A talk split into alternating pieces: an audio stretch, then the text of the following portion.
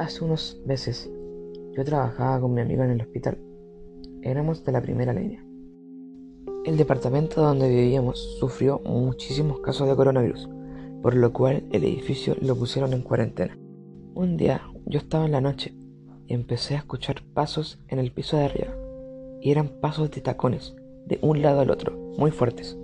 Esto ya se hizo costumbre, todos los días en la madrugada sonaban, todos, todos, todos.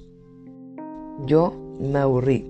Inmediatamente le pregunté al conserje qué pasaba, qué sucedía. Y él me dijo que nada, porque esa familia se había mudado desde que empezaron los contagios. Yo no le creí y me fui a mi departamento. Se me había ocurrido una idea, que era grabar lo sucedido. Pero cuando sacaba mi celular para grabar, los pasos paraban, así como si esa cosa o alguien supiera lo que estaba haciendo. Se estaba burlando de mí. Cuando solté el teléfono, empezaron a sonar de nuevo. Yo inmediatamente le dije a mi amigo y nos mudamos a otro departamento. No hubo respuesta a lo que pasó, pero esa noche no la olvidaré.